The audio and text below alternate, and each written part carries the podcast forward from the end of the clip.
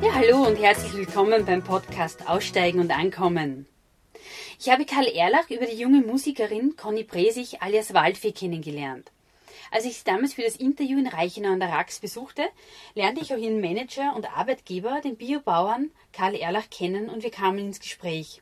Und sehr bald stellte sich heraus, dass er sehr viel Spannendes zu erzählen hat darüber, wie einfach es ist, eine biologische Landwirtschaft zu betreiben und über das Label Bio Austria, für das er lange Jahre gearbeitet hat. Aber auch seine Einstellung zum Leben und die vielen Möglichkeiten, die er sieht und nützt, finde ich sehr inspirierend. Karl Erlach findet es schön, immer wieder Neues zu tun und auszuprobieren, und es gibt fast nichts auf der Welt, das ihn nicht interessiert oder interessiert hat.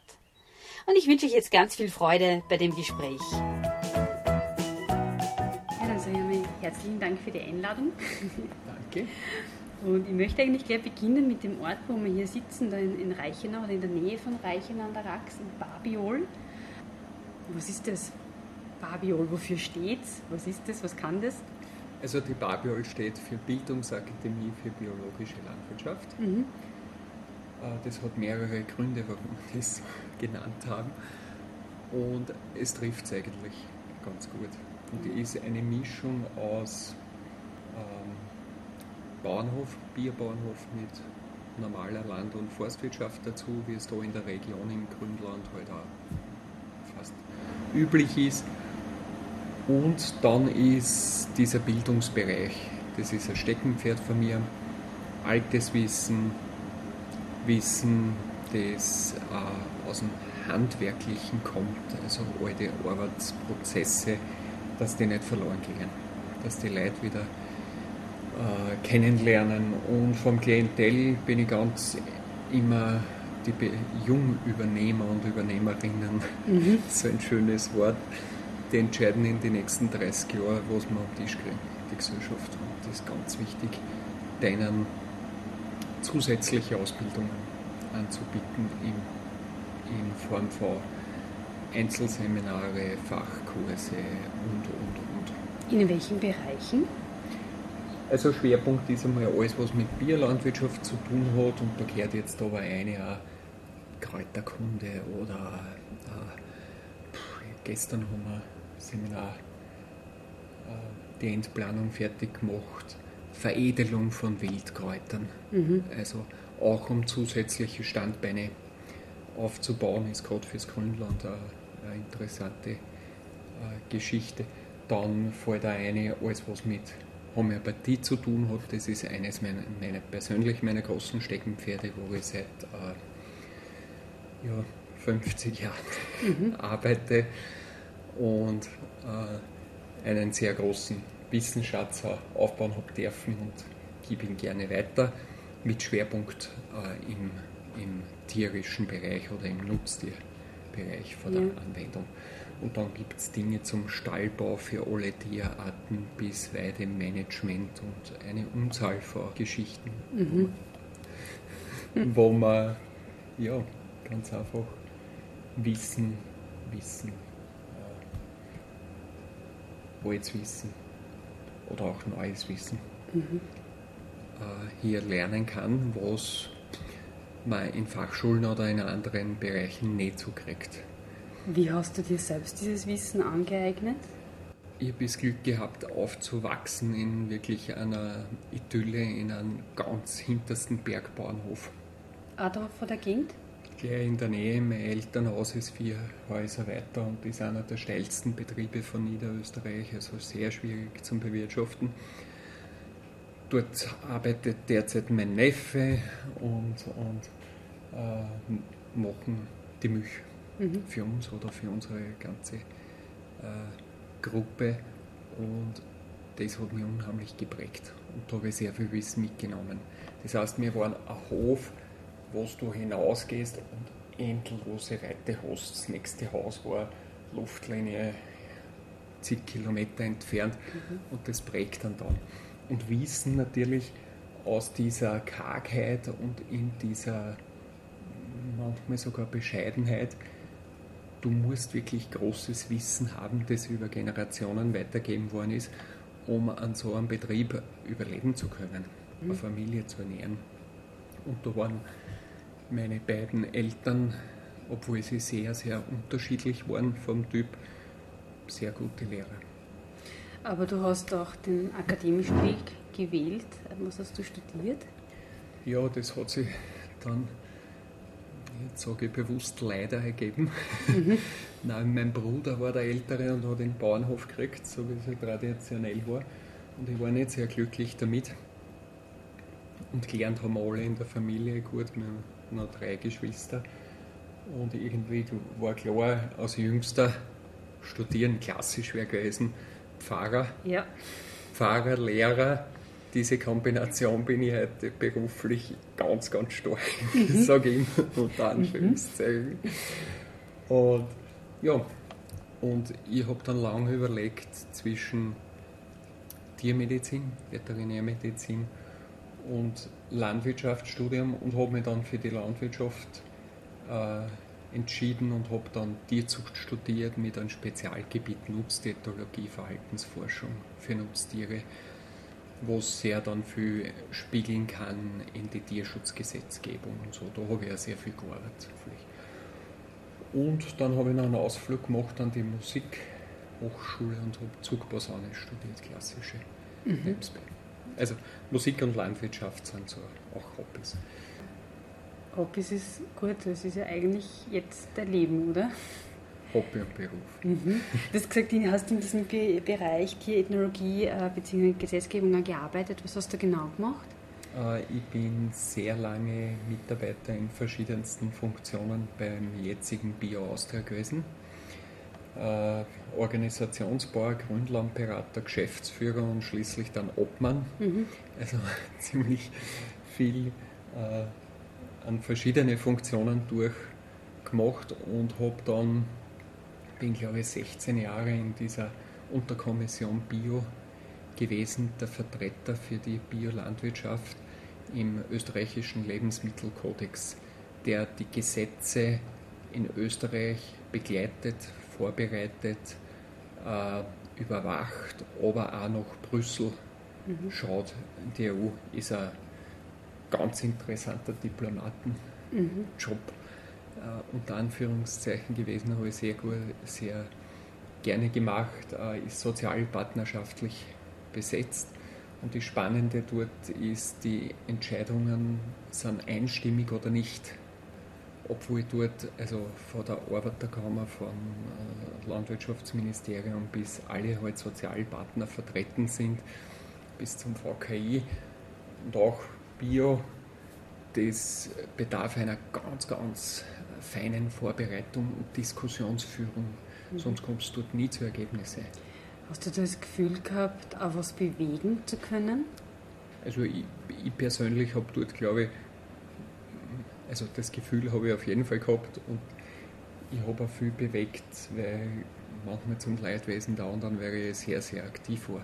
Und wenn Problemfelder draußen waren, ich sage jetzt ein Beispiel, äh, dass alle Betriebe im Bier auf Laufstall umstellen sollen, was ja die Richtung ganz klar ist und auch super ist. Dann schaust du die Tatsachen an von den Zahlen.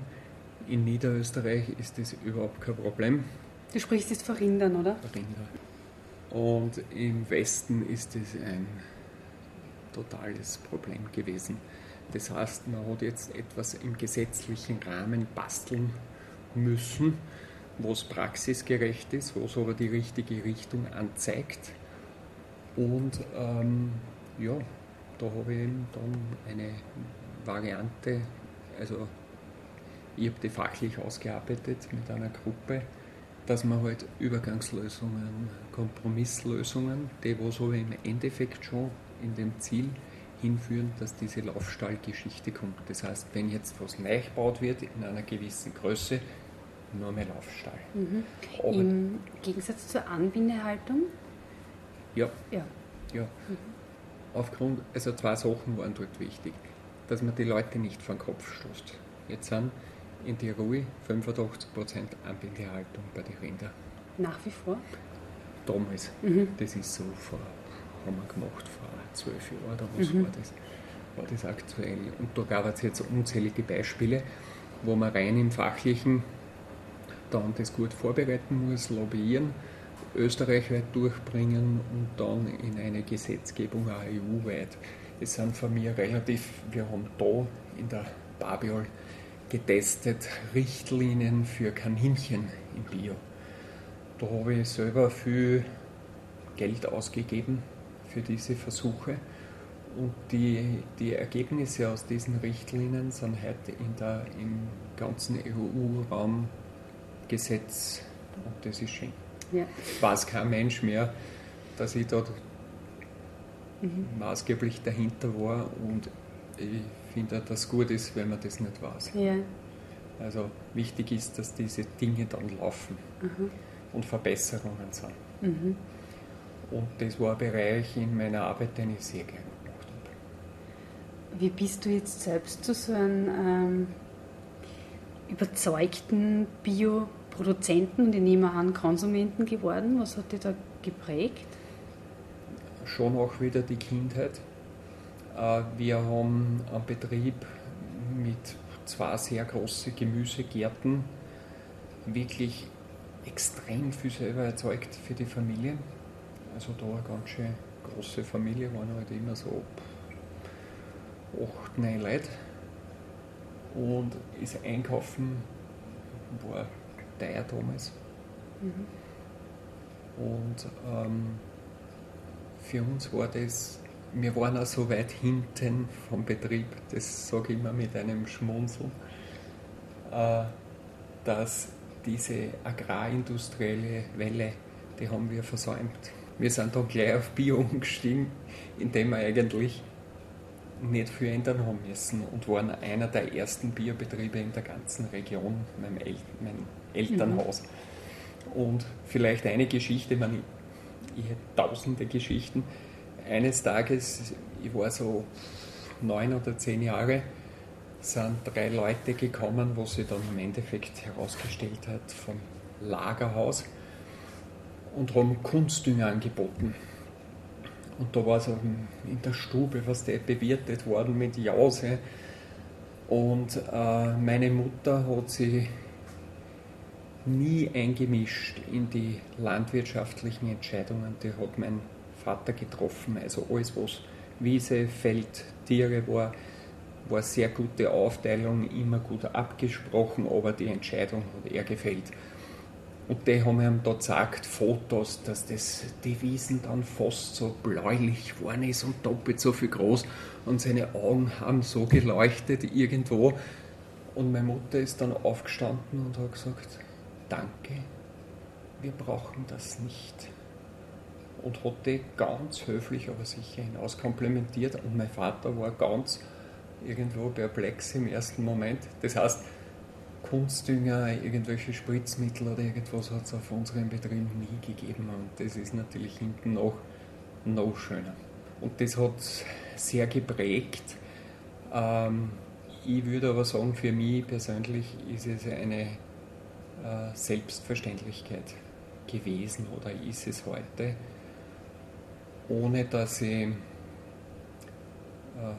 aufgrund des Alters, ich bin kein Prophet also ich mache das sehr konsequent oder wir machen das sehr konsequent im Umfeld, in der Familie.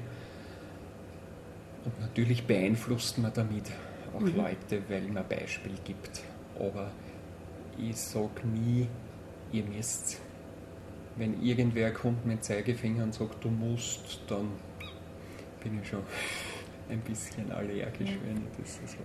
Aber du hast schon das Gefühl, dass in der Region durch das Beispiel, dass das schon noch was bewirkt? Hast du das so richtig verstanden? Ja. Wir sind ja hier in der Barbiol eine sehr schöne Gruppe ähm, von Betrieben, die Ware herliefern. Und das ist eine lose Arbeitsgemeinschaft. Da gibt es weder irgendeinen Vertrag oder so, aber wir haben eine sehr große Produkt- und Lebensmittelvielfalt. Was gehört da alles dazu? Da gehört zum Beispiel dazu, dass wir viel aus dem Bärenobstbereich haben, also ein Betrieb, die tausende Bärenobststreicher hat und ein paar tausend Obstbäume, die in diese Richtung halt sich entwickelt haben, auch durch die Beratung und Hilfestellung von Bio Austria und machen heute im Schwerpunkt Marmeladen, Liköre, Fruchtsäfte.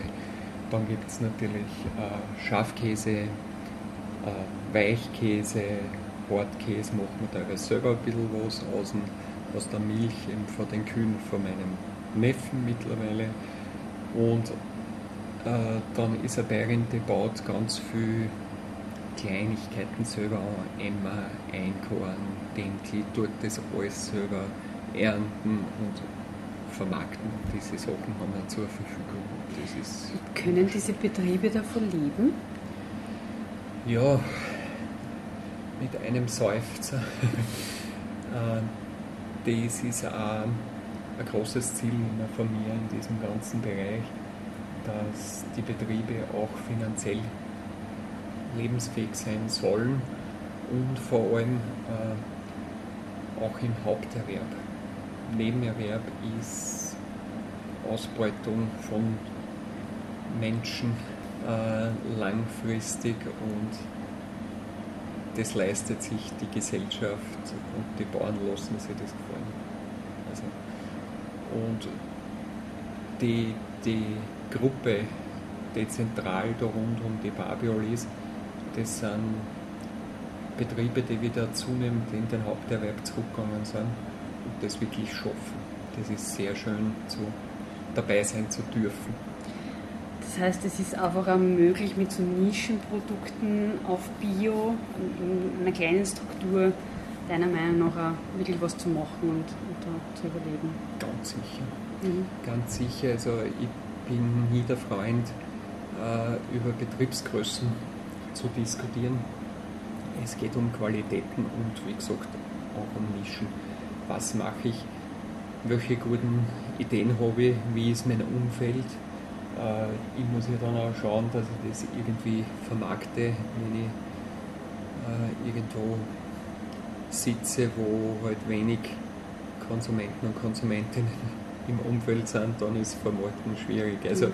diese Sachen muss man sich vorher überlegen, weil alles, was Lieferlogistik ist, äh, da beginnt schon wieder finanziell schwierig zu werden und organisatorisch mit kleinen Mengen und auch von den Auflagen, Hygiene und, und so weiter, die natürlich zu erfüllen sind.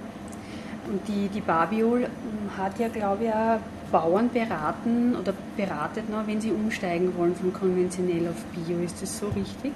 Das ist richtig. Das ist natürlich der Schwerpunkt dieser Beratung, rennt über Bio Austria, mhm. aber es gibt bei uns zum Beispiel Umstellungskurse und ich habe immer wieder Anfragen sehr oft telefonische für, für Spezialbereiche, wenn irgendwer halt sich nicht weiß, wo es genau geht oder einen neuen äh, Zweig, ein zweites Standbeinchen aufbauen, aufbauen will, weil das ist ja auch immer gut, wenn man nicht so abhängig ist.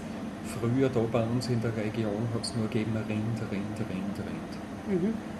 Und jetzt haben wir ähm, eine schöne Geflügelgeschichte angesiedelt, so dass sie aber passt. Also keine extrem großen Einheiten, Weidegänse, Legehennen, also Dinge, die bis zu einer gewissen Anzahl im Grünland wirklich gut aufgehoben sind.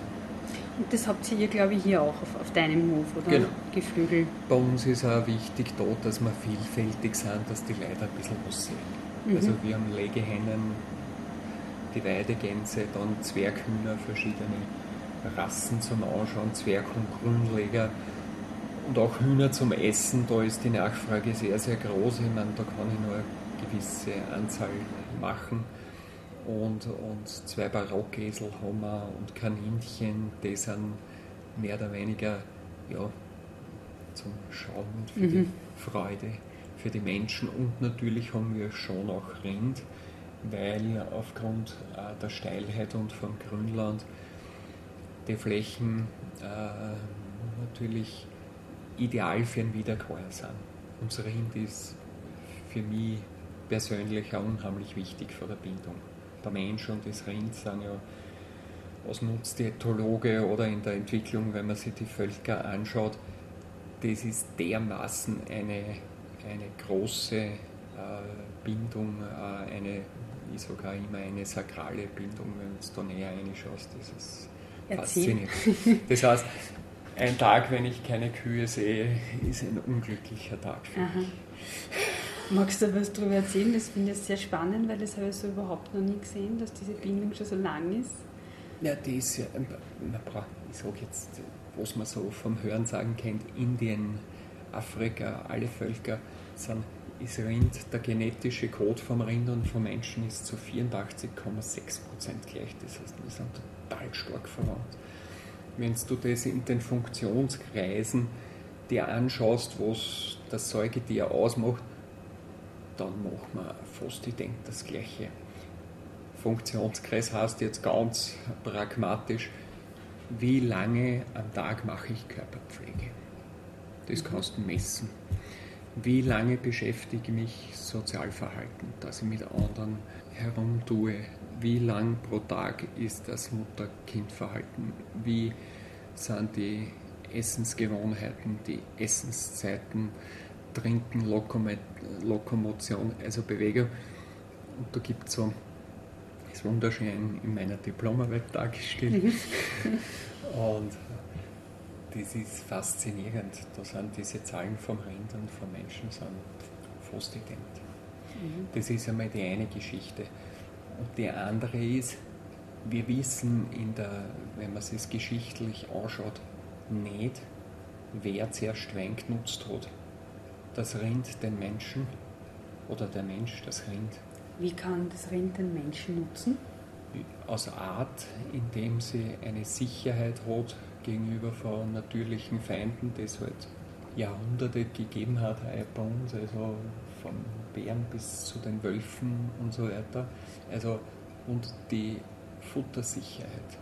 Das heißt, das ist schon, also wir glauben, wir nutzen das Tier und in Wirklichkeit Nutzen ist für mich nichts negativ besetzt, mhm. besetztes. Das ist wichtig. Äh, weil benutzt werden ist dann schon wieder ein bisschen was anderes. Mhm. Ja? Und das ist eben eine wunderschöne Gemeinschaft, wo man es leichter versteht, obwohl die Gemeinschaft bei weitem nicht so intensiv ist, ist Hund-Mensch. Hund und Mensch begleiten sie. Also da gibt es so viele Vorteile für beide Seiten und beim Rind ist es genauso. Ähm, schränkt es aber ein, Rinder so wie du sie hältst? Das ist auch wieder selbstverständlich. Ja. Das heißt, natürlich äh, das, das über die Bio-Richtlinien definiert, die ja auch für uns nur eine, eine Richtschnur sind, aber die eine wichtige Richtschnur sind, auch für Konsumenten und Konsumentinnen, dass was eine gewisse Sicherheit hat. Und ähm, Flächen und viele andere Dinge sind bei uns noch viel weiter und, und äh, also Bio ist einmal eine tolle Richtschnur mhm. und da kann man selber ja noch sich spielen und ähm, was, was ich gern mache in den Kursen, äh, die, die Tiere vorstellen. Jedes Tier ist ein eigenes Individuum mit einem eigenen Charakter und die Leute dürfen sich dann eine Kur aussuchen und dann redet man über die Charaktereigenschaften oder erzählt das Leben dieses Tieres und das ist dann für manche Leute komplett spannend. Also das Tier nicht als Tier zu sehen, sondern als mhm. Partner unter Anführungszeichen. Die Frage drängt sich jetzt einfach bei mir auf, wie geht es dann, wenn man so einen engen Bezug zu dem Tier hat, dass man schlachtet? Das ist natürlich eine Frage, die sicher dann auftaucht, ist mhm. auch klar. Da gibt es einmal eine Unterscheidung. Die Kühe begleiten an, wie es bei uns ist, zwischen 15 und 20 Jahren. Das heißt, das sind wirklich starke Partnerschaften. Und äh, konventionell ist der Durchschnitt der Milchkühe des Alters, Durchschnitt 4,2 und hier wird gesagt 15 bis 20. Das heißt, das spiegelt da wieder, wenn es nicht intensiv gehalten werden, artgerecht gefordert und gut gehalten, dann werden die Tiere älter, logischerweise. Und diese Tiere sind dann die, wo Schlachten überhaupt kein Thema ist. Das ist das, wo die intensivsten äh, Verbindungen sind, schon aufgrund der Zeitdauer. Mhm. Und dann gibt es Jungtiere, also die weiblichen werden bei uns, weil wir Angus haben, meistens nicht gegessen, das heißt auch nicht geschlachtet und gehen irgendwo anders hin aus Kühe und haben ein langes, erfülltes Leben im Angusrinder sind äh, für Fleischproduktion, nicht für Milchproduktion. Genau. Ja. Mhm. Und die männlichen wird da überwiegende Teil gegessen nach einem möglichst schönen Leben. Mhm. Und ähm, ich habe lange gehadert, aber ich habe gesehen in der, in der Entwicklung mit den Tieren miteinander, dass die Schlachtung durch die Betreuungsperson das stressärmste für das Tier ist. Aber ist es nicht total schwierig, dass man diese Weideschlachtung durchsetzt oder dass man das zu, zu, am Hof macht? Äh, also wir haben am Hof grundsätzlich das alles so, dass das offiziell rechtlich ist. Also einen anerkannten Schlachtraum mhm. und hin und her Kühlraum und so weiter. Und ich hoffe, dass so wie das deutsche Vorbild, die haben im Vorjahr ist das aufgemacht worden, dass man auf der Weide betäuben darf, weil das natürlich für die Viecher viel besser ist und äh, sie, wenn das die Betreuungsperson macht, normalerweise wirklich nichts merken. Das heißt, äh, in Deutschland gibt es das schon oder ist, ja. es, ist es lockerer und du hoffst, dass es in Österreich auch so genau. ist? Genau. Ja. Da sind, ist, ist ein wichtiger Punkt. Ähm, das gehört auch alles eigentlich in die Tierschutzgesetzgebung ein. Mhm. Aber schlachten tue ich natürlich nicht gerne. Mhm. Allerdings Fleisch aufarbeiten schon. Morgen machen wir Rind zum Beispiel, wo man dann herrichtet schon für die Leute und das ist irgendwie schon, hat schon was. Mhm. Dass man ja, ja, ein, ich sage jetzt einmal, ein interessantes Lebensmittel. Mhm zur Verfügung stellt. Und, und eben wenn keine Stresshormone ausgeschüttet worden sind und vorher natürlich Fütterung, Haltung und und und mhm. möglichst optimal waren, dann spielt sich das schon, schon äh, wieder. Das ist bei jedem Lebensmittel so. Ich habe eben, aber du hast jetzt eigentlich viel schon beantwortet, äh, wie ich recherchiert habe, mal angeschaut, was sind so die Standards von der Haltung jetzt in konventioneller Landwirtschaft, im Bio, aber 2012 äh, war ja große Debatte durchs Buch von Clemens Awe, äh, die Biolüge, dass eigentlich das Biologische auch schon sehr in, ins Konventionelle eingeht. Aber ich glaube, du hast das jetzt, wenn ich das so richtig verstanden habe, beantwortet, Bio ist jetzt eine Richtung, es muss einmal einen Anfang geben, es geht in die richtige Richtung, aber der Horizont ist noch nicht erreicht, Ganz was genau. möglich ist. Also, und diese Richtung ist einmal definiert. Das ist für die Konsumenten und Konsumentinnenseite enorm wichtig. Das gibt es bei keine anderen Sachen. Alle anderen Labels sind Betriebsgeschichten, wo einer sagt, ich mache das und das kann gut sein und kann weniger gut sein aber das hat nie eine Rechtsbasis. Und Bio hat über die EU-Verordnung eine Rechtsbasis, das ist schon mal genial.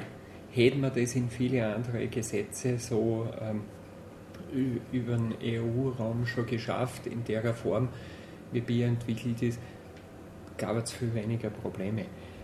Und dann gibt es natürlich jede Menge Top-Ups. Bio Austria hat einen komplett eigenen Standard wo die Richtlinien generell für alle bei Bio Austria Mitglieder noch deutlich strenger und schärfer sind. Und das finde ich total gut. Mhm. Das ist aber dann freiwillig. Ja? Und das andere ist ein gesetzlicher Standard. Aber der gesetzliche Standard ist einmal wichtig, als Basis. Das heißt, ich kann mir darauf verlassen, wenn ich Lebensmittel kaufe als Konsument, irgendwo und das Bier drauf, also dieses EU-Bio-Zeichen, dass das wirklich nach, nach den gesetzlichen Standards so produziert worden ist und dass das auch kontrolliert wird. Genau. Ja, und Bio Austria ist dann noch, noch eine Stufe höher. Genau. Und soweit ich gelesen habe, Demeter ist so momentan das Höchste, was man erreichen ah, kann. Demeter ist ein bisschen anders. Das ist komplett interessant. Mhm. Also gibt es für meine Begriffe halt leider viel zu wenige Betriebe. Aber ähm, Demeter ist eben äh, aus der Anthroposophie, also da ist die sakrale Komponente eine stärkere. Sie haben einmal gleich, die gleichen Biorichtlinien, eh wie es der EU-Standard ist.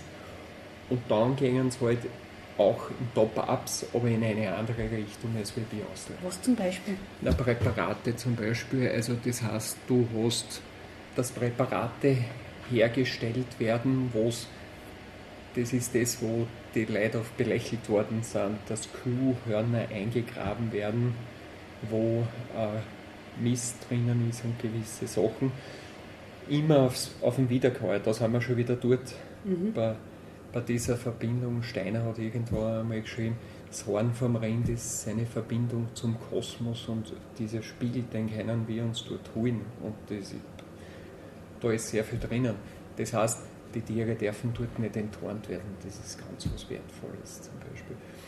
Und diese Präparate äh, werden dann dynamisiert, das heißt, die werden angemischt im Idealfall mit Handarbeit, weil dann ist die Energie für die Leute drin und das ist nichts anderes, als dass das energetisch aufbereitet wird und das wird dann auf die Felder aufgebracht und auf Gemüse und wo auch immer und hat einen sehr auch nachweislichen positiven Einfluss. Hast du mit, mit solchen, so, solchen Dingen auch schon gearbeitet? Freilich, das ist für uns Standard. Mhm. Ähm, wobei dann nicht Mitglied geworden bin. Ich weiß eigentlich nicht warum. Aber mhm. ähm, ja, da sind sehr, sehr gute, interessante Sachen mhm. dabei.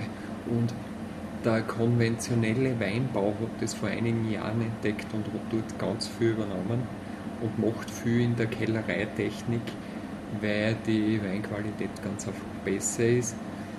Und haben sie lange nicht als Bier deklarieren traut, aber jetzt kommen viele. Mhm spannend. Ja. Und äh, wo, woher kommt dieses oder dieses Wissen die, über, über Homöopathie, was du ja gesagt hast, was du dich schon sehr lange beschäftigst? Das ist eigentlich, weiß ich nicht. Ich habe ähm, dort ganz wenig gelesen, habe es hat sich irgendwie so ergeben mhm. in der ersten Linie. Ich habe mich auch wenig damit beschäftigt, wie die Sachen hassen oder bei vielen Sachen kenne ich nur in lateinischen Namen und weiß eigentlich nicht einmal, was das ist, ähm, weil mir ist um die Wirkung gegangen. Und ich habe dann bei einer äh, Nordamerika-Reise, also eine berufliche, längere Reise war das, wo wir auch was gearbeitet haben, da war ein Spezialist dabei für die Isopathie ein, ein Teilgebiet der Homöopathie, wo du mit dem, also die, diese Nosode äh, direkt aus dem, ich sage jetzt einfach aus dem Krankheitserreger machst. Mhm. Also nicht mehr aus einer vergleichbaren Pflanze oder was auch immer, mhm. Materie, die dieselbe Energie hat. Und da war ziemlich wie es halt bei solchen Reisen ist, da waren halt ein paar mit und die waren, haben halt Alkoholvergiftung gehabt, mehr oder weniger. Mhm. Und der hat dort geschwind noch Sode geschüttelt und die waren in einer halben Stunde wieder fit. Ja, mhm. ja ein plakatives Beispiel. Ja. Und ich habe mich vorher mit dem schon sehr intensiv auseinandergesetzt, mit der Isopathie, das ist das, was ich gemacht habe wenn zum Beispiel ein Alp einen Durchfall hat, dann nimmst du ihm diesen Durchfallcode und schüttelst dann so, dann gibst eine Körbe. Und so eine Nosode ist deppensicher, die wirkt immer. Sonst sterben diese Kälber reihenweise. Mhm. Und der hat mir das noch so richtig, mhm. mit, war damals schon ein sehr alter Mann, ist dann relativ äh, bald ähm, gestorben. Ich habe mit ihm dann noch eine tolle Kursreise durch Österreich gemacht, wo wir gemeinsam Kurse angeboten haben und dort hunderte Leute waren und auf diesen Weg geführt haben, wo man äh, heute gar nicht weiß, wie viele Leute sich dann damit helfen und nicht nur im tierischen Bereich, natürlich auch im anderen bis hin in, in den menschlichen Bereich. Ich muss nochmal nachdenken, du sagst, du nimmst einfach von, dem, von der Krankheit oder von dem Krankheitserreger was und gibst es wohin eine Isode? Eine No-Sode macht man. Das heißt, man potenziert dann, mhm. da gibt es eben diese C- und D-Potenzen, diese also aus, der, aus der, ja. genau, mhm. aus der klassischen Homöopathie. Ich habe gerade heute, ähm, jetzt ist so heiß und dampfig und die Legehennen haben so ein bisschen ein Schnupfen, ist wie ein Schnupfen. Das ist aber Mykoplasmose, ganz eine schlimme Krankheit beim Geflügel. Gibt es, glaube ich, nicht einmal irgend zugelassene äh, Medikamente. Und ich, habe Schätze, ich habe schon mal eine D200 geschüttelt daraus. Das brauchst in Summe, weil du ja nicht dauernd dazu kommst. Also du musst das 200 Mal verdünnen. Da habe ich ungefähr zwei Wochen dran gearbeitet an dieser Nosode. Und heute haben sie eine Flasche in, in jeweils in eine Tränke bekommen, ein einziges Mal, das sehr hoch äh, potenziert. Und damit ist das für den Tisch. Also ich habe es gedanklich schon ab. Mhm. Und das ist das, was sich halt tagtäglich ergeben kann. Ja. Im Rinderbereich braucht man wenig bis nichts. Im Geflügelbereich ist ganz, ganz wichtig, wenn man was zur Verfügung hat in dieser Richtung und viel Erfahrung hat. Und der Truthahn ist die Königsdisziplin im Bio, das geht überhaupt nicht ohne diesen Erfahrungsschatz. Mhm. Wieso ist der Truthahn die Königsdisziplin? Ist der so anfällig? Ist relativ anfällig, was der einmal Taunus noch nicht befiedert, sind fast alle tot. Dann äh, gibt es eine Krankheit, ist die Schwarzkopfkrankheit, ähm, die vom Dünndarm ausgeht und dann im Leberparasiten sind. Und die ist zu 99,9% tödlich beim Truthahn. Das hat die Legehenne auch. Mhm. Die ist nach drei Tagen wieder gesund. Okay. Du brauchst zum Beispiel nichts machen, die über das Autoimmunsystem. Und die Legehenne übertragt das auch zum Beispiel auf den Truthahn. Mhm. Und bei der Hein merkst du oft gar nichts, die sind ein bisschen so dasig, wie wir sagen. Mhm. Und ja, da gibt es, und da ist schon gut, wenn man dann Dinge zur Verfügung hat. Oder wenn wir einstallen, küken, dann kriegt ihr, haben so Stalltropfen, wo wir eine Kombination haben, wo ich sage, scherzhaft, das ist wie eine Impfung. Du gibst ein paar Tropfen ins Trinkwasser und dann kriegt ihr den Schutz praktisch oder gegen das Umfeld oder gegen die ganzen Mikroorganismen, Kulturen, nicht dagegen, sondern dass sie umgehen können mit denen. Mit der neuen Umgebung. Wenn die, genau. Ja. Mhm. Und da ist halt wichtig, man muss immer, also Homöopathie heißt genau und konsequent und schnell. Weil es gibt Krankheiten, da musst du halt wirklich ganz am Anfang reagieren und einige, dann wirkt es super, wenn du ein bisschen zu spät dran bist. Ist schwierig. Mhm. Es klingt bei dir alles so einfach ähm, das Bio und Homöopathie und artgerechte Haltung und warum macht das nicht jeder? Warum wehren sie so viele Landwirten, egal welcher Art, na, dagegen? Ich meine, die Fragestellung ist ganz super. Es ist so einfach und ich frage mich eigentlich, warum das jetzt die anderen nicht so machen, wobei ich schon eine Antwort habe. Ähm, weil ein ganz hoher Beeinflussungsgrad von anderen Interessen und Mächten da ist.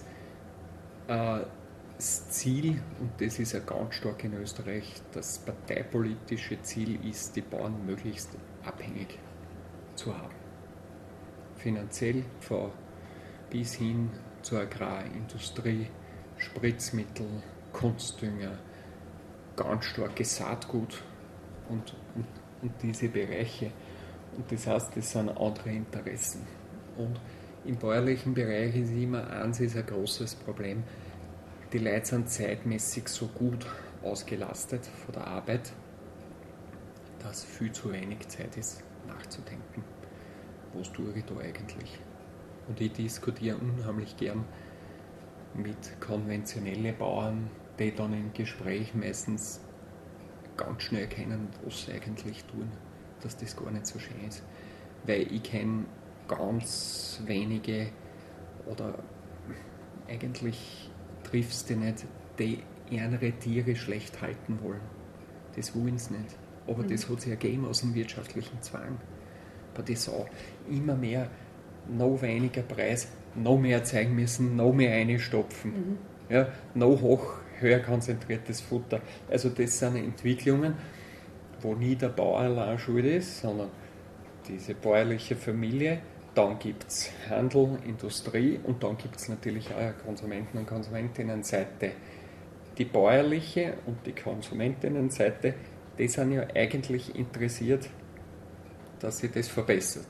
Mhm. Das dazwischen mm, ist oft nicht interessiert. Mhm. Und darum, wo es viel einfacher wäre, ähm, diese Wege so zu beschreiten, scheuen sich viele davor oder weil sie auch in der Bildung anders hingedrängt worden sind. Wir haben da einen Bauern, einen Jungen, der ist dermaßen fleißig und erfolgreich, aber der ist im Kopf, ist ein eingepflastert worden, Bio ist schrecklich, Bio darf nicht sein und Ding und du musst erzeugen und du äh, musst noch mehr erzeugen und der kann nicht außer.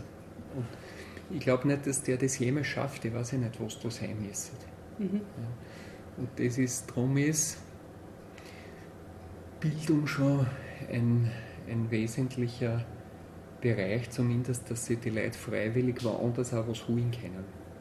In den landwirtschaftlichen Schulen, viele Grundausbildungen sind ja gut. Ja. Aber jede Schule ist gesponsert von der Agrarchemie, sage ich jetzt, und hat die tollsten Unterlagen bis hin zur Maschinenindustrie und, und, und. Und das prägt Leute, die 15, 16, 17, 18 Jahre sind, für die ist das eine Selbstverständlichkeit. Mhm. Und ja, aber in Summe war es ganz einfach. Mhm. Für die meisten. Du hast jetzt gesagt, du glaubst, dass der Konsument auch schon dieses Bio will. Hast du das Gefühl, dass sich da was verändert also, in diese Richtung? Da bin ich eigentlich sehr positiv gestimmt. Ich bin, nachdem ich ja auch Koch bin, kaufe ich ja immer wieder auch was ein. Mhm. Und ich schaue immer auch in die Einkaufswegen und ich sehe, wie viel Bier das eigentlich genommen wird und welche Vielfalt das gibt. Das finde ich super. Oder natürlich in unserem Umfeld äh, ist man manchmal sogar schon zu extrem, weil alle nur in die Richtung sind. Immer mhm. scherzhaft jetzt natürlich. Aber da tut sich schon was. Ja. Also da tut sich schon was und auch eigentlich alle Altersstufen. Eine Zeit haben wir gehabt, nur junge Familien. Also mhm. junge Frauen, wenn sie Kind kriegen. Das war mal klassische Umstieg. Das ist heute gar nicht mehr so. Mhm gibt es nach wie vor, aber heute haben wir viele Leute, die in Pension gehen, die mehr Zeit haben. Ähm, ältere Leute, alle, das, das Klientel hat sich komplett gewandelt. Mhm. Und auch in einer, in vielen Bereichen in einer Selbstverständlichkeit, dass die Leute zu mir sagen, naja, äh, das bisschen Milch, was wir brauchen, das nehmen wir mehr Bio da ist oder äh, sofort Argumente nachschieben, mhm. weil im Fett sind ja immer die Pestizide gespeichert, auch im Milchfett und noch mehr in den tollen konventionellen Ölen, die dann noch heiß auspresst werden und noch irgend Zusätze, das noch mehr ausgehen, das sind eigentlich nahe an Giftstoffen in Summe und tut das für viele Leute klar, sowas nehme ich generell nicht mehr. Mhm. Und das kann ich mir auch leisten, wenn man diesen, die, die, die, im Hinterkopf ist sehr oft äh, die, teurer, die, mhm. die Geldgeschichte. Wobei, wenn man ein bisschen in die Tiefe schaut, dann stimmt es nur bedingt. Also man kann sehr wohl gut bio sich ernähren, äh, ohne dass man mehr jetzt wirklich ausgibt. Mhm. Indem man Dinge halt auch austauscht. Möchtest du ein bisschen weg vom Bio? Ich finde das Thema extrem spannend. Könnte noch stundenlang mit dir jetzt reden. Aber was mich schon interessiert, auch du hast ganz am Anfang jetzt vom Gespräch gesagt, äh, in deinem Leben spielen äh, Rituale und Spiele eine große Rolle. Was, was bedeutet das? Naja, also äh, man kann selber schauen, dass man sich sein Leben spannend hält. Und das Spiel, der Spieltrieb ist ja ganz was Tolles. Mhm. Und ähm, als Kind hat man den anscheinend ein bisschen mehr. Mhm. Und viele verlieren ihn dann. Und ich tue immer wieder, ähm, es gibt kaum einen Tag, wo sich nicht irgendwelche Sachen ergeben zum Spielen. Und Spielen ist ja auch wieder, das heißt jetzt nicht, mit anderen spielen ist so ein bisschen eine gefährliche ja. Aussage. Aber man findet dann immer wieder Leute, die auch überrascht sind, aber irgendwas mitspielen.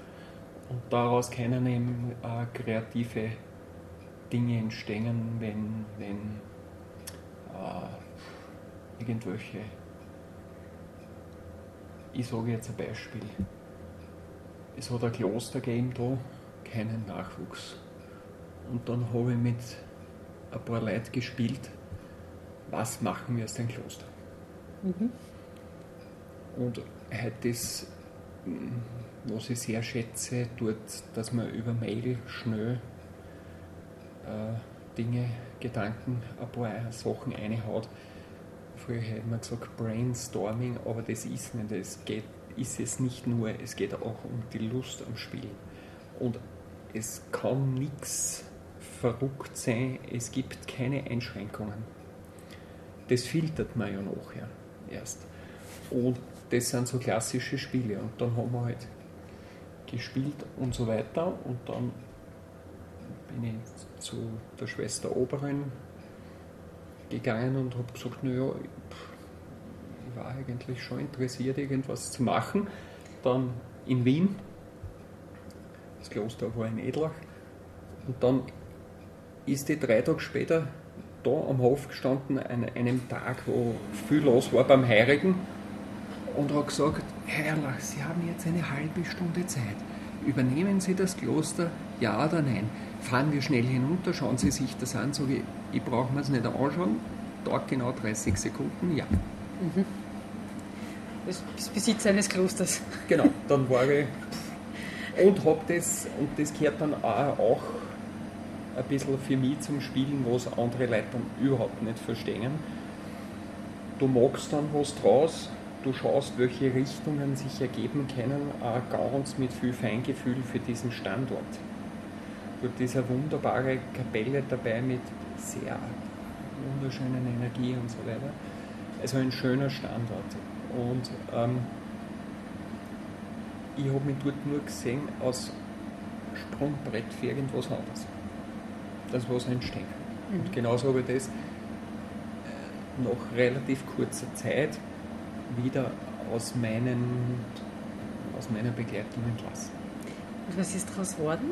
Ja, also das war vorher ein Kindergarten und äh, in dieser Kapelle sind wieder mehr, also die, auch die Pfarre hineingerückt für so kleine Geschichten, kleine Konzerte, Musik, Bereich und so äh, Silberhochzeit und so, also kleine ähm, sakrale Feiern und das passt dort wunderschön hin. Und dort, wo es der Kindergarten war, werden so spezielle Ferienwohnungen jetzt im Kloster gerade umgebaut. Das ist jetzt gerade im Entstehen?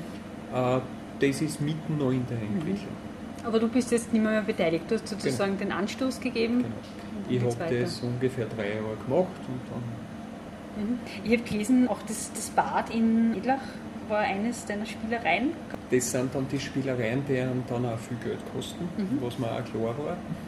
Aber da hat es eine Gruppe gegeben aus der Opposition, die draufgekommen ist, dass halt die Machthaber das Bad mehr oder weniger schon verscherbelt haben einen irgendeinen Spekulanten wo ich jetzt relativ salopp sagt, wo jeder die Hand aufhält und das Bad halt geschliffen worden wäre. Und pro forma haben sie aber dann ausschreiben müssen, also alles so negativ dargestellt, das Defizit pro Jahr waren glaube ich 120.000 Euro minus so dargestellt und mit dem hinausgegangen, wir suchen einen Betreiber. Im Wissen, dass es keinen Betreiber geben kann. Und ähm, dass man dann sagen muss, ma, ja, dann müssen wir das halt leider dort irgendwelche mhm. Häuser hinbauen.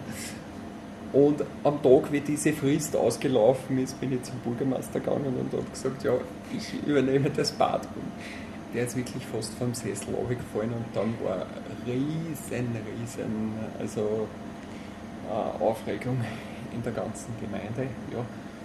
Und um das abzukürzen, wir haben das dann ein Jahr betrieben mit dem Glück, dass er relativ ein schöner Sommer war. Das heißt, mein Minus war bei weitem nicht so groß, weil ich auch gewusst habe, Betreiber des Bades muss auch das Buffet machen, weil was Buffet kannst natürlich was verdienen. Und in Summe habe ich auch ein Minus gemacht. Das, da hat es dann eine Unterstützergruppe gegeben, die eigentlich äh, dann ein Geld gesammelt gehabt hat, um das auszugleichen und die haben das Geld dann nicht hergegeben. Da war ich dann schon ein bisschen. Aber mir war es es wert, mhm. dass wieder. Da sind viele junge Familien, die sich halt auch keine langen Urlaube leisten können mit kleinen Kindern, die wirklich jeden Tag im Boot sind. Mhm. Und für das war es schon wert und auch für, also natürlich für jeden, der das nutzen will. Mhm. Und du kannst schauen, es ist ein Strandbad, das war ja damals, Sand aus der Adria ist aufgeführt worden, das ist ja alles, hat ja alles mhm. mit dem Kaiserhaus zu tun.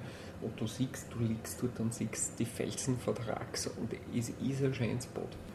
Und war erhaltenswert. War erhaltenswert und äh, ja, gute Nachrede hast keine oder die Leute wissen das dann binnen kürzester Zeit dann immer, dass das mit so einem Schachzug erhalten worden ist. Mhm. Aber ist auch nicht wichtig. Es geht immer darum, dass sie, dass sie Dinge äh, erhalten bleiben und ich bin der Überzeugung, dass so diese öffentlichen Bäder natürlich in die öffentliche Hand kehren, wo immer klar ist, dass in einem nicht so schönen Sommer ein leichtes Minus sein muss, aber für was wird alles Geld ausgeben?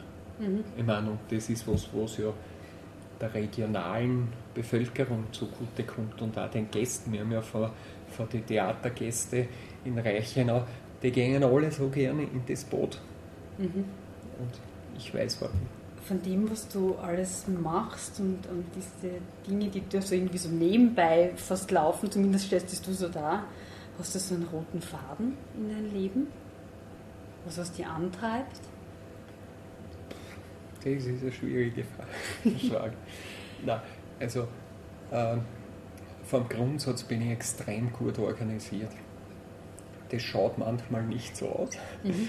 aber Leute, die dann ein bisschen reinschauen in die Tiefe, das heißt, es gibt mindestens pro Tag 8 bis 10 Baustellen, das heißt verschiedene Sachen, wo man daran arbeitet, die alle mit Denken zu tun haben und zum Organisieren sind. Und das mache ich unheimlich gern. Also, Was kann das zum Beispiel sein?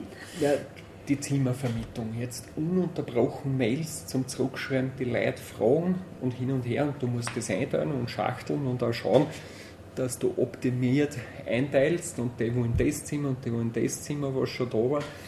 Und nebenbei musst du aber Weidemanagement machen, wo drei Herden draußen sind und jetzt äh, ist schon höchste Zeit, dass die nächste Weide weiter zäunst und das sind Zeitaufwendungen. Oder wie lange kann ich die Tiere lassen?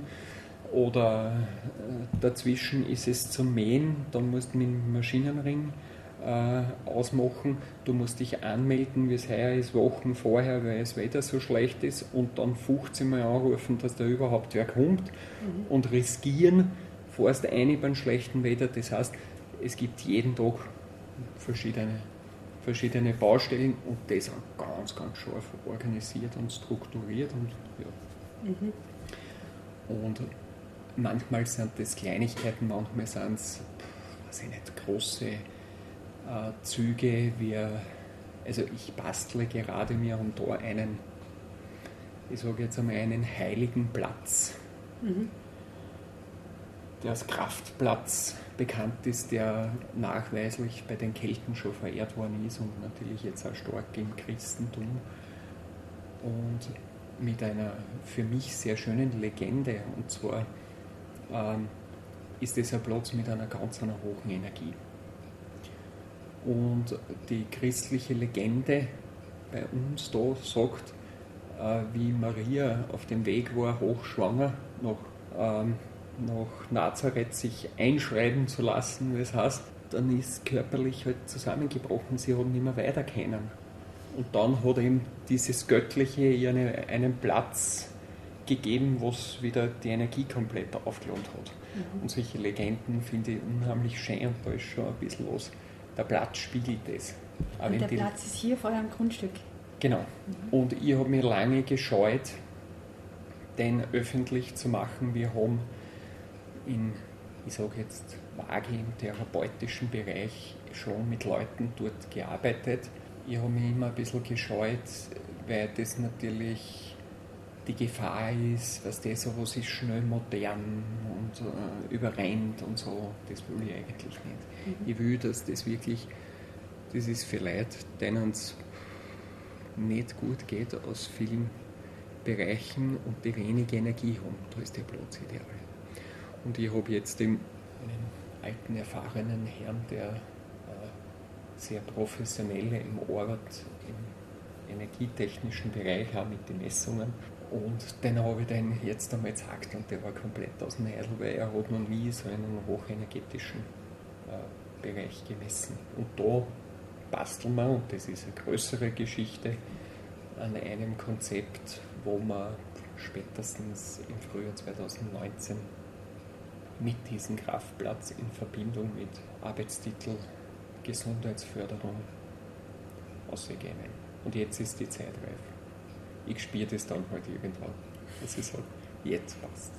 Und dort sind wir, das habe ich jetzt erst nicht beantwortet, mhm. bei den Ritualen. Ich habe natürlich in meinem Leben von Schamanismus viele, viele Dinge sehr, sehr intensiv gemacht und bin ja teilweise mit diesen Sachen aufgewachsen, mit diesen Naturgewalten, wo man so im Indianerspielen das drinnen ist oder die Indianer das sehr stark widerspiegeln bis heute. Und äh, da gibt es so viele schöne Sachen. Und ja, und das hat sich aber dann alles gemischt, so als ich mit Umfeld, mit, weiß ich nicht, Leuten, was halt mit dabei sind und natürlich auch mit den Plätzen, wo man ist, mit der Energie, die dort ist und ja, und damit ist man ständig in einer Entwicklung und, und ich will nicht sagen, ich bin auf der Suche, sondern ich lasse mich gern finden wieder vor andere Sachen. Mhm. Also schon spannend, äh, Neues, anderes zu tun oder zu probieren und es gibt fast nichts auf der Welt, was mich nicht interessiert oder interessiert hat. Das war als mhm. Kind schon. So. Und damit ist es manchmal anstrengend fürs Umfeld. Kann man dann sagen, dass die die Neugier antreibt? Ähm, also Neugier ganz sicher nicht im Sinne, also ich bin überhaupt nicht neugierig. Ja? Aber so dieses mehr wissen zu wollen, das hat mir eine Zeit angetrieben. Und dann habe ich so mit 25 habe ich das Ziel gehabt, weise zu sein. Mhm. Das habe ich dann ganz schnell umgesetzt und dann habe ich gesehen, wie schrecklich fad das ist. Also das will ich auf keinen Fall. Wie hast du mit 25 umgesetzt, weise zu sein? Na, gibt es eben, da waren die meine Hochkultur zum Beispiel ein Schamanismus, also mit, mit, mit, also aus alten Kulturen sich mit Dingen zu beschäftigen, natürlich auch immer gemischt mit, mit Sachen, wie du aufgewachsen bist, die sich in deiner Religion widerspiegeln und so. Und, aber das ist mir zu fad. mhm. ist mir ganz schnell zu fad geworden. Das ist bis heute so, weil äh, heute würde ich sagen, in jeder Lebensphase oder das Leben hat Phasen. Und in jeder Lebensphase sollst du eigentlich das tun, was für diese Lebensphase entspricht. Und mit 2025 ist, ich sage jetzt, ganz wichtig Erotik, Sexualität, Familiengründung, Kinder. Das ist in dieser Phase ganz super. Mhm. Oder ein Hauptding. Natürlich gehört alles ein bisschen eingemischt. Und ähm, mein Vater hat das immer so schön gesagt, ganz intensiv leben in den Lebensphasen, aber nie hängen bleiben. Das heißt, äh, ich sage jetzt vielleicht ein, ein negatives Beispiel, junge Leute probieren irgendwelche äh, weiche Drogen. Das ist super in dem Alter. Nur das Hängenbleiben ist ganz schlecht. Mhm. Ja, und, und das ist, also da gibt es viele, viele Beispiele und ich glaube eben, wenn sich der Lebenskreislauf so schließt im, im Alter hin, dann macht es einen Sinn, wenn du körperlich eben nicht mehr so, der Körper extrem nachlässt und das Geistige aber ganz stark sein kann oder noch stärker, dann ist das, was man als Weisheit bezeichnet, wahrscheinlich richtig in der Phase aufgehoben. Mhm. Ja. Aber wenn du jung bist und abgehoben und auf alles eine Antwort warst und dein Umfeld in deinem Alter kann mhm. nicht damit umgehen. Und das ist, wie gesagt, das ist schon ein bisschen fad. Ich will nur fragen, äh, mit den ganzen Spielen, die du hast, äh, was hast du generell für, für einen Bezug zu Geld? Also, wenn ich jetzt sage, ich habe keinen Bezug zu Geld, dann ist nicht ganz unrichtig. Äh, Geld ist maximal eine, eine Nebensache in meinem Leben. Äh, leider in unserer Gesellschaft zum Leiden unserer Umwelt und unserer Erde ist fast alles ans Geld angehängt. Und das hat den Menschen sehr, sehr stark vernebelt. Und Geld ist Tauschmittel, das du halt irgendwas quantifizieren kannst. Für das ist das durchaus okay. Aber bei fast allen Menschen, die ich kenne, ist es überbewertet. Allerdings gibt es Gruppen und auch was Leute, was da halt aus- und eingehen, wo ich jetzt immer wieder merke, die das so handhaben wie ich. Also einen sehr lockeren Umgang damit haben, äh, teilweise sehr im Genuss leben, aber fast kein Geld brauchen. Und das finde ich spannend. Und das kann ich selber auch. Das heißt, du hast keine Existenzängste, was, was Geld betrifft? Also überhaupt nicht. Wir haben da mit dem Einkauf am Anfang so hohe Schuldenberge gehabt, wo jeder gesagt hat, kann keine zwei Monate gehen. Das hat mich nie irgendwie tangiert und ich habe gewusst, irgendwie geht schon und wir haben ja dann eine Träger GmbH gemacht, das heißt, wir sind ja flexibel mit Gesellschafter und ich habe ja meinen ursprünglichen Hof auch gekauft. Einen komplett verfallenen Hof, der eben praktisch niedergegangen ist, weil dort kein Wasser ist. Und ich habe dann zuerst einmal äh, 2 Millionen Schilling einmal im Wasserbau versenkt und wir haben kein Wasser gehabt. Mhm. Also da haben wir auch natürlich mit meiner Frau ein enormes finanzielles Risiko genommen und wir haben sehr, sehr hart arbeiten müssen, dass wir das geschafft haben, das mhm. wirklich, wirklich zum, zum Zahlen. Aber das, das hat auch zu meinen Ritualen gehört. Ich mit 16 habe ich, habe ich gehört, dass der durchschnittliche Österreicher vier Stunden fernschaut. Da habe ich gedacht, pass auf, ab morgen mache ich irgendeinen Nebenjob, vier Stunden statt im Fernsehen und das Geld spare ich. Und mein Nebenjob war damals dann Musiklehrer und halt Band und Auftritte und so. Und dann mit 24 habe ich halt gut eine Million im Konto gehabt. Mhm. Weil ich das wirklich jeden Tag konsequent gemacht Dann haben wir einen Betrieb gehabt. Ja. Da haben wir dann zwar noch viel Geld dazu nehmen mhm. müssen, vor allem für den Umbau. Also die, wenn keine Maschinen da sind, keine Viecher und so. Mhm. Aber der Betrieb ist der regionale Direktvermarkter im Bio in der Gegend. Und das, den habe ich schon einem meiner Söhne übergeben. Das mhm. ist ja auch verrückt. Also vom Alter her keine Absicherung, so, so Betrieb aufbaut, rennt super, übernehmt, freut euch mhm. und ich gehe irgendwo so. Das ist äh, der Raxbauernhof. Genau. Ja. Musik hast du jetzt ein paar Mal am Rande erwähnt, aber spielt mhm. ja auch eine ganz große Rolle in deinem Leben. Wie lebst du das aus oder wie hast du das ausgelebt? Jetzt muss ich wieder meinen, meinen Vater zitieren.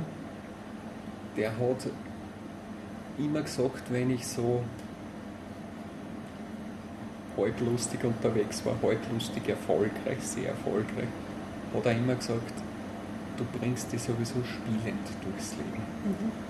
Und das hat in dieser Doppelgleisigkeit, die wir heute schon kurz angerissen haben, hat das eine unheimlich schöne Bedeutung gehabt. Das heißt, spielend auch in der Musik, also ich habe sehr intensiv, bin aus der Blasmusik gekommen und habe dann sehr intensiv gespielt, äh, habe auch Dixieland Band dann gehabt klassische Posaune studiert, äh, Kapellmeisterprüfung gemacht, also hohes Bildungsniveau mir erarbeitet. Und bin aber dann eigentlich durch einen Zufall ähm, mehr, immer mehr zum Singen gekommen, weil es war ganz einfach, die Blasmusik bei uns war genial erfolgreich und der Chor war tot. Mhm. Da waren sechs oder sieben sehr alte Leute, die einmal wunderbar gesungen haben und der Nachwuchs gehen. Und irgendwann, ich mir denke, boah, das war's. Das geht. Mhm. Und dann habe ich eine Postwurfsendung gemacht und da habe irgendwie eingeschrieben, das hat uns einem Fahrer damals so äh, gefallen. Also ich suche schlagkräftige Sänger und Sängerinnen. Ja. Dann sind wir von Haus zu Haus gegangen und dann haben wir einen Schenkwar aufgebaut. Hat ein bisschen auch mit meiner Frau zu tun gehabt, die auch stark von der Musik kommt, das gut Ziehharmonika spielt, ein bisschen Gitarre, aber sehr also eine tolle Sängerin ist. Und wir haben das halt familienmäßig dann stark gemacht. Und es singen alle Kinder sehr erfolgreich. Mhm. Also auch der, was der Raxbau ein wunderschöner Tenor, hat auch eine Zeit Kirchenorgel gespielt, einer hat im klassischen Gesang und Klavier studiert. Die Tochter hat Konservatorium auch gemacht, singen. Mhm. Äh, also, und der Jüngste war irgendwie ein bisschen Außenseiter und hat, ist halt so mit gelaufen und hat irgendwann, dann ist er gekommen, relativ spät, so mit 15, 16 und ist sehr ein guter Tenor bei uns im Chor heute. Das heißt, Familie singt, wobei Chorleitung ähm, natürlich auch wieder, so wie immer in meinem Leben, viel mit der Organisation zu tun hat. Also Noten aussuchen, einstudieren. Wir haben gerade eine Hochzeit von einer Bekannten, wenn die das musikalische Programm zahlen müsste, da waren 5.000, 6.000 Euro zu wenig. Also da habe ich sicher schon 60, 70 Stunden eingebuttelt, wie irgendwelche äh, Hits, wo es jetzt halt sind, in einem vierstimmigen Arrangement für Chor mit Arrangement für Band gibt es natürlich nicht. Musst machen. Und mhm. das ist unheimlich viel Arbeit. Mhm. Und einstudieren. Und da ist auch jetzt lässig, weil eben der eine Sohn von mir schon relativ viel macht und bei dieser Hochzeit vier oder fünf Solo-Geschichten singen wird, wo ich mich dann auch nicht mehr so intensiv kümmern muss. Mhm. Aber Musik ist ganz wichtig, auch im, im, im Umfeld Leute, die ganz interessant sind zu fördern, eben wie die Waldfee mhm. zum Beispiel. Wo ich überzeugt bin, dass das äh, eine gute Musik ist, die stark aus dem Herzen kommt und in der Hoffnung, dass das da halten kann und schauen, dass es kreativ ist da stachelig sind, dass sie ein Lied nach dem anderen schreibt. Und mhm. das funktioniert derzeit so mhm. gut. und da gibt es mehrere Beispiele. Ja. Und die kommen, die kommen von selber zu. Also ich gehe jetzt nicht auf die Suche, sondern es kommen Leute, irgendwer hat mir jetzt eine Mail geschrieben, wo ich nicht weiß, wer das war. Irgendein Mädel wird sie melden, das geniale Sängerin und sie will halt ein bisschen gemanagt werden und ja. Das machst du noch? Ja, freilich. Freilich. Wir haben jetzt relativ viele Themen angesprochen. Gibt es was von deiner Seite her, was ich jetzt nicht angesprochen habe, was dir noch wichtig ist zum Sagen? Also was, was ich, ich bin immer so stark im Moment, was es ergibt. Eine wunderschöne Karte von einem Herrn, der verziert und schreibt zur Sonnenwende, durch das Bekenntnis der Blüte erkennen wir die Zeiten der Güte. Sonnengruß so und so. Und das ist, da sind wir ein Ort, wo es Leute herführt, die, die irgendwann brauchen oder was brauchen. Das zum Beispiel ist ein relativ alter Herr, der komplett vereinsamt war. Keine Familie, nichts, keine Kontakte. Den hat es da hergeführt und der lebt da auf. Der kommt als Besucher, äh, holt sich viele Musikgeschichten an, geht bei den Kräuterwanderern mit und hat wirklich für mich, also das ist so schön zu sehen, so, so einen Frieden und eine Erfüllung gefunden und vorher war er relativ schon, ich weiß nicht, man hat immer den Eindruck gehabt, dass er ein bisschen verwirrt ist. Er ist, er ist da in der Babel in diesem Standort, das ist ja mal irgendwie heilig. Und er schreibt ununterbrochen wunderschön verzierte Karten. Und ich habe noch nie zurück, zurückgeschrieben. Ich nehme tausendmal vor, aber ich schaffe es nicht. Aber er weiß, auch ich, ich habe Zeit für ihn, es ist wer da, es ist ein Standort da, wo er kommen kann. Immer. Und er ist immer willkommen. Und solche Leute gibt es immer wieder mhm. in alle Altersstufen. Also von ganz schwer kranke Leute bis, weiß ich nicht, einsame Leute oder Leute, die nahe am Burnout sind oder mittendrin und so. Und ja, die ziehen mir ein bisschen an wie ein Magnet. Mhm. oder ich, weiß ich nicht. Oder wir, schon wir. Also natürlich auch stark der Standort. Und der Standort ist irgendwie so, auch wenn es manchmal hektisch ist, äh, es ist zum Oberkommen, Beobachten der Tiere, entspannen, ruhig werden. Wir haben da drüben so eine kleine Bühne ähm, und das hat sich jetzt entwickelt, dass die ganzen Hausgäste gehen dort um und legen sie hin und sagen, legen. Ich habe Gmaden, das haben mhm. eine Partie glaube ich, sechs Stunden dort gelegen. Das war komplett, also mhm. dieses, ich will nicht sagen einfache, aber zurückkehren, was ich zwei Stunden einmal den Vögeln beim Morgendämmerung zuzuhören und so. Und das erdet auch die Leute und das tut uns generell gut. Und für das sind wir ein schöner Platz. Und das mache ich auch unheimlich. Mhm.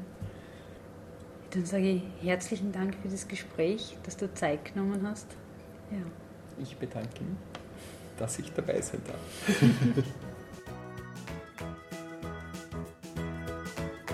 und wer von euch diesen schönen Ort mit der einmaligen Aussicht auf Raxen Schneeberg einmal besuchen möchte, kann das zum Beispiel am Wochenende machen, wenn der Bioheurige geöffnet hat, oder einmal zu einer Kräuterwanderung oder zu einem Fest kommen. Die Infos dazu findet ihr auf der Homepage www.babiol.at oder auf Facebook unter dem gleichen Namen. Ja, und alle muntermachenden Gespräche zum Nachhören sind wie immer auf der Homepage www.elisabethnussbaumer.at. Tschüss und bis bald!